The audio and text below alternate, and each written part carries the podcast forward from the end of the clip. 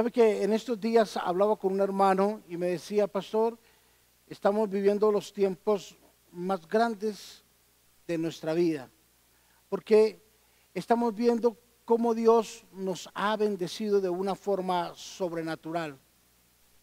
Estamos viendo cómo Dios eh, no nos ha faltado alimento alguno en la casa, donde Dios nos ha provisto de tal forma, nos está proveyendo y nos ha dado, que tenemos aún para bendecir a otras personas. Y tenía yo que decirle, hermano, nadie es tan pobre que no tiene nada para darle a otra persona. Todos podemos dar algo, todos tenemos algo en que suplirle la necesidad a otras personas. Y en el momento en que le suplimos a alguien de aún de lo que nosotros mismos ni tenemos, yo creo que se hace fiesta en el reino de los cielos. ¿Sabes por qué? Porque se aplica el verdadero evangelio. Tuve hambre y me diste de comer. Tuve sed y me diste de beber. Estuve enfermo y fuiste a visitarme. Estuve en la cárcel y me fuiste a ver. El evangelio consiste más en acciones que en palabras. Y las acciones siempre tendrán retractores de lo que hagamos. La gente siempre va a criticar lo que no puede hacer. Haz una obra y la gente va a estar encima. Da palabras y la gente simplemente te va a escuchar. Pero en el momento en que tú haces una obra, que haces que acontezca algo para alguien, automáticamente un círculo de personas que tenemos a nuestro alrededor serán aquellas personas que nos se van a convertir en nuestros verdugos o se convertirán en nuestros más grandes seguidores para poderlo hacer. Yo quiero compartir con ustedes algo que está en las escrituras, en el libro de los Salmos, capítulo número 37 versículo 23. Dice la palabra así. Por Jehová son ordenados los pasos del hombre y él aprueba su camino. Cuando el hombre cayere, no quedará postrado, porque Jehová Dios sostiene su mano. Joven fui y he envejecido y no he visto a justo desamparado, ni su descendencia que mendigue pan. En todo tiempo tiene Dios misericordia y presta, y su descendencia es para bendición. Quiero hablar de un tema que yo sé que es de una gran bendición para todos nosotros, y es ver la provisión que viene de la mano de Dios. En otras palabras, la mano que provee. Y quiero que usted hoy se apropie de este mensaje, que usted pueda vivirlo, que usted pueda hoy eh, tener paz en medio de esta dificultad, que usted pueda tener hoy una seguridad de que la provisión del Dios Todopoderoso ha estado en su casa. La Biblia dice de que los pájaros no trabajan, ¿cierto? Los animales, mas Dios les da la provisión. Y si Él lo hace con unos animalitos, ¿cuánto más no lo hará con nosotros que somos sus hijos?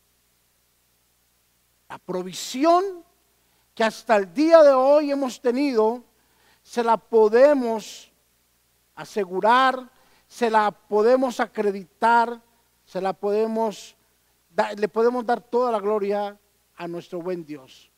Algunos confían en carros, otros confían en caballos, otros confían de repente eh, en su poder, otros confían en sus jugosas cuentas, otros confían en sus ahorros, algunos confían en sus fuerzas, pero los que estamos en el Señor confiamos en la poderosa mano de la providencia divina de Dios. Pueden venir momentos difíciles, claro que sí, iglesia, pero por encima de esa circunstancia siempre estará la mano del Señor. Usted que está hoy reunido ahí, día del Señor con su familia, sentados viendo esta transmisión, de repente los que están a su alrededor ni se imaginan por dónde ha tenido que pasar usted, mi querido hermano, mi querida hermana, para llevarle la provisión a esos hijos que están viendo hoy este mensaje. De repente hay gente que ni se imagina las cosas tan difíciles que hemos pasado para poder estar hoy, pero con la cabeza en alto decir, no tengo todo lo que quiero, pero tampoco tengo ninguna necesidad. De pronto no tengo la abundancia que estaba esperando, pero tampoco estoy pasando por un momento de hambre, porque al menos Dios nos ha provisto algo para llevar para nuestra casa y ponerlo a la mesa y que nuestros hijos puedan disfrutar. Cuando comprendemos que Dios no es solo un Dios que se nos presenta como padres, sino que también se nos presenta como proveedores. Entonces, el concepto que teníamos de Dios comienza a cambiar, donde nos damos cuenta de que el sol sale sobre justos y sobre injustos. Dios provee tanto aquel que le adora y lo respeta como aquel que no lo respeta y que no lo adora. Dios es un Dios tan bueno, tan maravilloso, que Él no hace excepción de personas para traer una providencia y dar un bienestar en nuestra casa. Y yo quiero hoy presentarte a ese Dios de la providencia.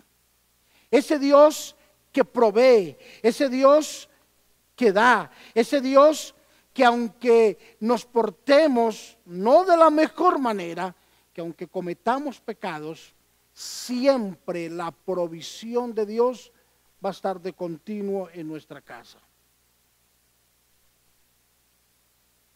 Nadie, por más malo que sea un padre, nunca castigará a su hijo con quitarle la comida y decirle, por cuanto te has portado mal, entonces no tienes la comida, ¿verdad?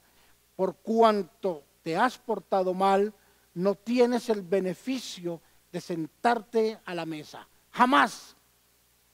Eso no lo hacemos nosotros que somos hombres, que somos imperfectos, que somos personas que vivimos de error en error, de pecado en pecado, y sabemos que nuestros hijos no pueden pagar las consecuencias, cuanto más nuestro Padre que está en el cielo no va a dar la provisión. Hay que entenderlo, que Dios jamás tomará la parte de el proveer como un castigo. De Jehová es la tierra y su plenitud, y todos los que en él habitan. Nos damos cuenta de que Dios es el amo, es el dueño. Dios es el, el más grande en medio de todo lo que existe. Salmos capítulo número 145, versículo 14 al 16 la Biblia dice, sostiene Jehová a todos los que caen y levanta a todos los oprimidos. Los ojos de todos están esperando en ti y tú les das su comida a su tiempo. Abres tu mano y colmas de bendición a todo ser viviente. Somos hijos de Dios y somos obra de sus manos. Y todo por cuanto llega a nuestra mano es por la divina providencia de Dios. En casas de muchos hay grandes banquetes y vienen de la mano de Dios. En casas de algunos hay una ración, arras con cantidad, pero viene de la mano de Dios. En casa de algunos hay una ración de pronto baja, pero también viene de la mano de Dios. Pero en ninguno de nuestros hogares, en ninguno de nuestros hogares, de los que están viendo este video, ninguno podrá decir que no ha visto la, la providencia de Dios en su casa. Todos somos fieles testigos, somos testimonio de que Dios no ha desamparado a ninguno de sus hijos. Primera de Timoteo capítulo 5 versículo 8.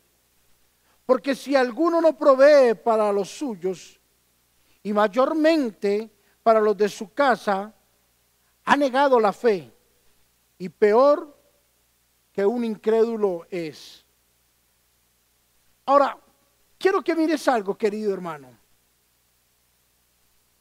El proveer es tan tenido en alto por Dios que aún el mismo Dios en su palabra dice que el que no provee será peor que un incrédulo o peor que un impío.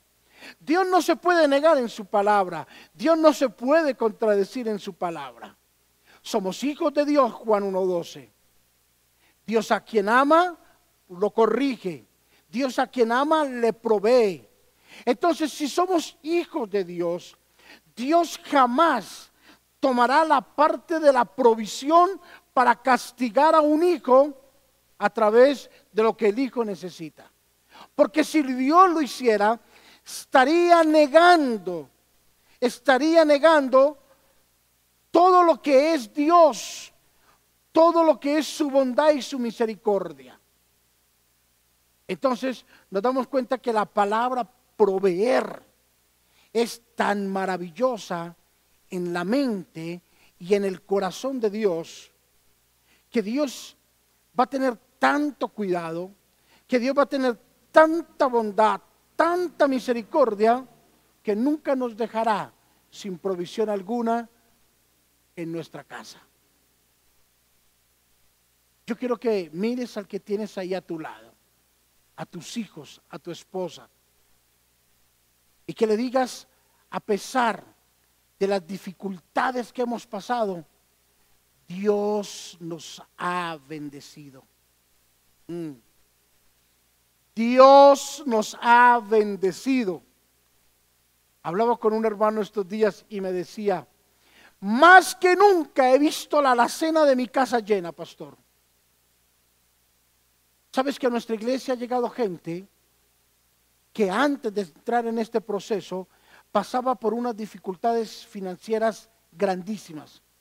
Y esas mismas personas en este tiempo han llegado a la iglesia con un mercado diciendo para calmar el hambre a alguien y la necesidad a alguien. ¿De dónde he sacado, pastor? No sé. Solo sé que en medio de esta dificultad Dios nos ha dado la provisión. Dios nos ha bendecido de una forma maravillosa. En Mateo capítulo 6, versículo 9 al 12, la Biblia dice, vosotros pues oraréis así. Padre nuestro que estás en los cielos, santificado sea tu nombre, venga tu reino, hágase tu voluntad como en el cielo, así también en la tierra. El pan nuestro de cada día, dárnoslo hoy y perdona nuestras deudas como nosotros también perdonamos a nuestros deudores. Jesús nos enseñó a orar. Y lo primero es que tenemos que aprender a adorarlo. Luego, pedirle alimento. Miren lo importante que es esta parte, queridos. No te dé miedo pedirle a Dios. No te dé miedo decirle al Señor que te bendiga. La Biblia nos enseña en Mateo capítulo 6, y vosotros pues oraréis así. Adorarán al Padre y luego de adorar al Padre, pidan alimento para su casa. Y después de pedir alimento para su casa, pidan por sus enemigos. Y después de pedir por sus enemigos, perdónelos. O sea, hay algo clave aquí y es que antes de pedir la provisión de Dios, se antecede con la adoración. Adora a Dios y Dios te va a dar. Mira que a, Dios no le disgusta que nosotros le pidamos.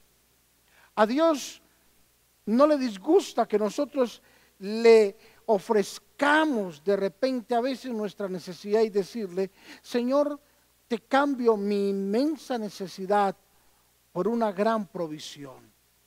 Señor, te cambio mi pobreza por las grandes riquezas que vienen del cielo. Te cambio mi necesidad por una provisión que tú tienes, preparada para mis hijos, para mi esposa y aún para mí mismo. Dios nunca nos va a fallar, iglesia. Dios jamás nos dejará con hambre. Él siempre estará atento a nuestras necesidades. Y quiero concluir con un ejemplo que siempre me ha llamado la atención. Siempre he sido un expectante y siempre he sido un acérrimo de entender lo que Dios tiene a través de este texto de las Escrituras, que está en el libro de Primera de Reyes, capítulo 17, versículo 8 en adelante. Vino luego a él palabra de Jehová diciendo, levántate, vete a Sarepta de Sidón y mora allí. He aquí, yo he dado orden allí a una mujer viuda. ¿A una mujer qué? Viuda. Vamos, diga conmigo, viuda. ¿Cuáles las características de una mujer viuda? De repente quedó sola. Y hay muchas viudas que quedaron desamparadas, que quedaron sin una provisión alguna, que quedaron con unos hijos los cuales son responsables de sacarlos adelante. Y aquí, en Primera de Reyes, no es la excepción. Dice, y yo le he dado la orden allí a una mujer viuda para que te sustente. Wow. Entonces él se levantó y se fue a Sarepta. Y cuando llegó a la puerta de la ciudad, he aquí una mujer viuda que estaba allí recogiendo leña. Ahora, ¿por qué estaba recogiendo leña? Esta mujer estaba demostrando con esta actitud que había una necesidad en su casa, sea cual sea, había una necesidad. Y ella debería de suplir esa necesidad. Y él la llamó y le dijo, te ruego que me traigas un poco de agua en un vaso para que yo beba. Y yendo ella para traerle el agua, él la volvió a llamar y le dijo, te ruego que me traigas también un bocado de pan en tu mano. Maravillosa esta historia. Llegó él a un hogar, a una casa, donde la necesidad era mayor que la que él llevaba. Miren la gloria de Dios. Miren la provisión de Dios. A veces, querido, Dios nos impacta con lo que Él hace. Y Dios nos sorprende porque a veces toca personas aún con más necesidad que la nuestra para bendecirnos a nosotros mismos. Dios preparó a una mujer con una necesidad más grande para bendecir al profeta. Y yo me imagino que aquella mujer salió a cortar leña, salió a alistar para preparar un poco de comida que tenía en su casa y encerrarse con su hijo y morir. Y llega el profeta y dice, tráigame agua y de, y de, y de paso tráigame de una vez un pan porque tengo hambre. Pero ¿cómo le voy a darle la comida de mi hijo? Diría esta mujer, pensaría esta mujer, ¿cierto? Ella le hace caso. Pero aquí la situación no es solamente el beneficio para el profeta, sino el beneficio más grande fue para la viuda.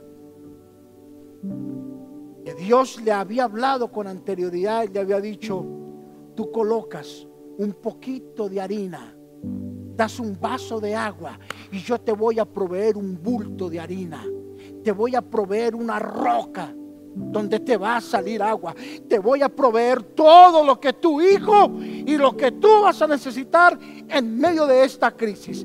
No fue solamente el profeta quien quedó beneficiario de la, de, la provisión de Dios, sino una mujer que tuvo fe, que creyó en un Dios que daba la provisión, que creyó en un Dios que ella colocaba lo poquito que tenía, las puñadas de harina que habían en su casa, que se iban a convertir en grandes bultos de provisión.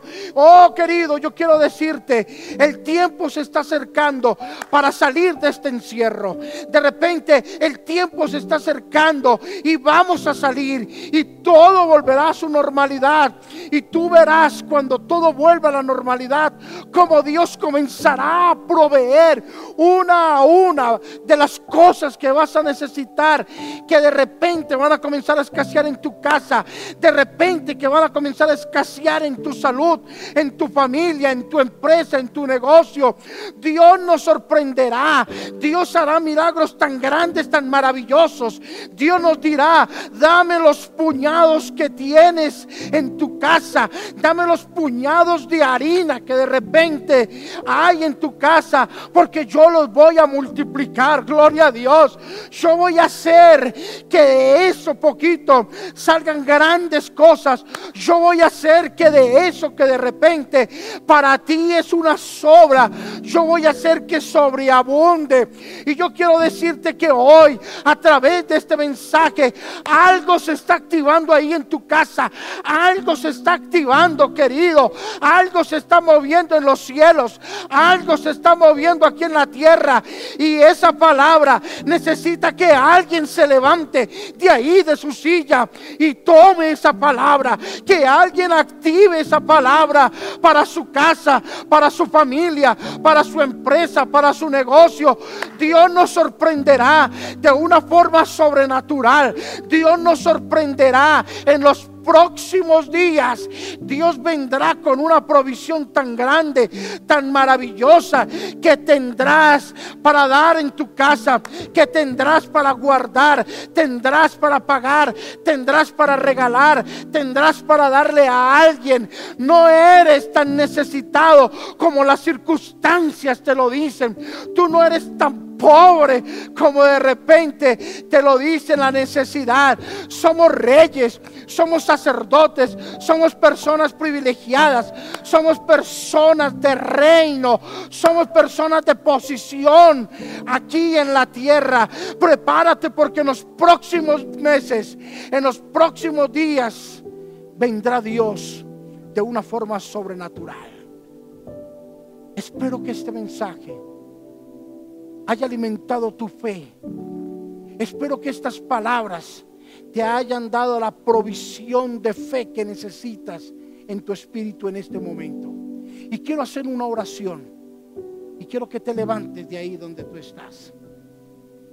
Y se tomen de la mano. Tómese de la mano. Y repitan conmigo esta oración.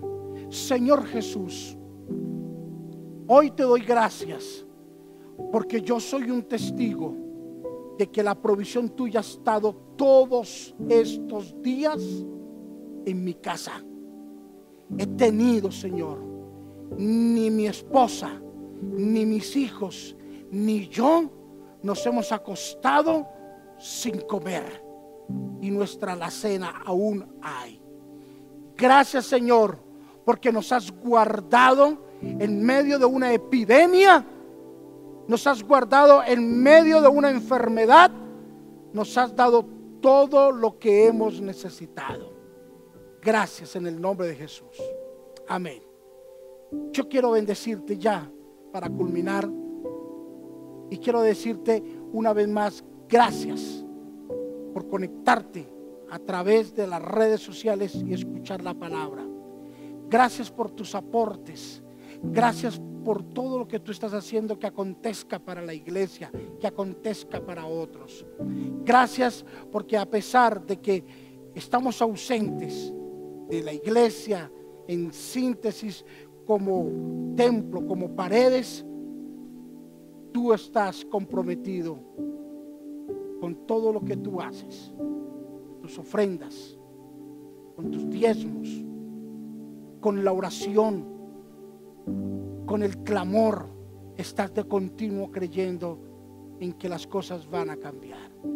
Dios te bendiga y por favor disfruta con tu familia. Pronto se acabará esto. Bendiciones.